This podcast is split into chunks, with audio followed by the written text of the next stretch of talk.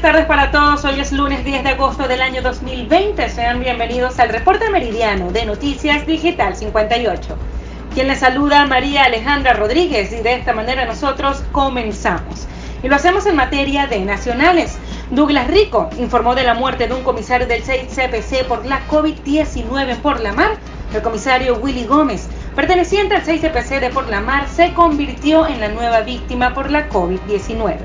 En otras informaciones, en lo que va del año 2020, han muerto 46 reclusos en las cárceles de Carabobo. A la fecha, señala la ONG, que en estos centros han perdido la vida más de 46 reclusos debido a su precario sistema inmunológico. Son presa fácil de enfermedades como tuberculosis, neumonía y hepatitis, así lo reseñó el diario El Carabobeño. Según Henry Ramos Salud, es un sentimiento, lo que motiva el compromiso de nuestra dirigencia y militancia, que no se arrodillará ni será parte de un fraude. Así lo expresó el dirigente político.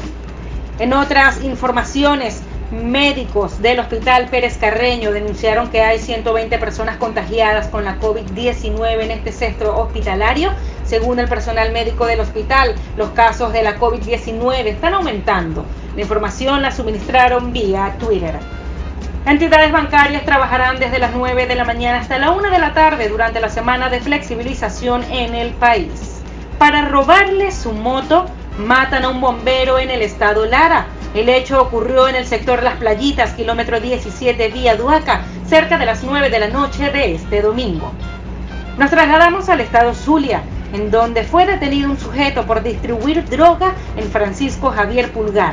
Maracaiberos cansados de los cortes eléctricos que parecen no terminar jamás son algunos de los sectores más vulnerables que están padeciendo largos cortes de corriente casi todos los días, mientras que otros al parecer llevan meses sin ser afectados por esta gran problemática. El gobernador del estado Zulia, Omar Prieto, dijo hace minutos en rueda de prensa desde el SODI, hemos superado la crisis, mas no la pandemia Entramos en flexibilización, pero no bajamos la guardia. Informó de igual manera que la circulación vehicular está permitida hasta las 4 de la tarde. Así lo anunció el burgomaestre. Y pasamos al ámbito internacional. Lukashenko ganó elecciones de Bielorrusia con el 79.7% de los votos. Lukashenko, de 65 años de edad y en el poder desde 1994, buscaba un sexto mandato presidencial en unos comicios que no contaron por vez primera con la presencia de observadores occidentales.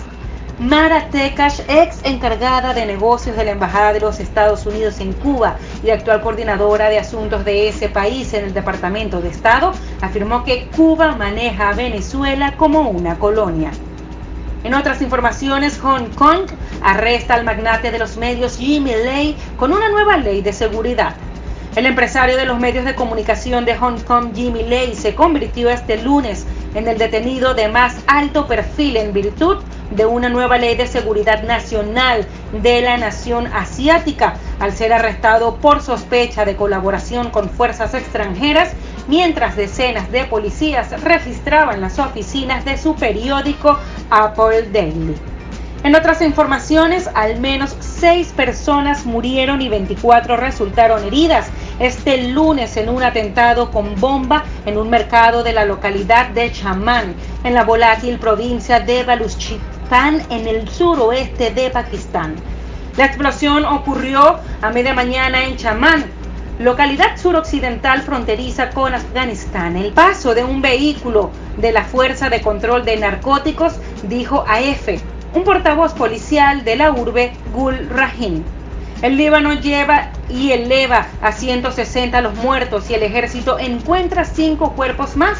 Aún hay desaparecidos y continúa la búsqueda de cuerpos debajo de los escombros tras la catástrofe del pasado martes. De vuelta al mundo de los deportes. El jardinero venezolano Ronald Acuña disparó tres estacazos de vuelta completa en la jornada dominical del mejor béisbol del mundo para que su equipo Bravos de Atlanta barriera en doble jornada con los Phillies de Filadelfia. Y en fama y espectáculos, el actor español Antonio Banderas, que este lunes cumple 60 años, anunció que se verá obligado a celebrar su cumpleaños guardando la cuarentena al haber dado positivo en la enfermedad por COVID-19. Esta y otras informaciones pueden ampliarlas en nuestra página web digital58.com.be. Quien narró para Noticias Digital 58, María Alejandra Rodríguez. Feliz tarde.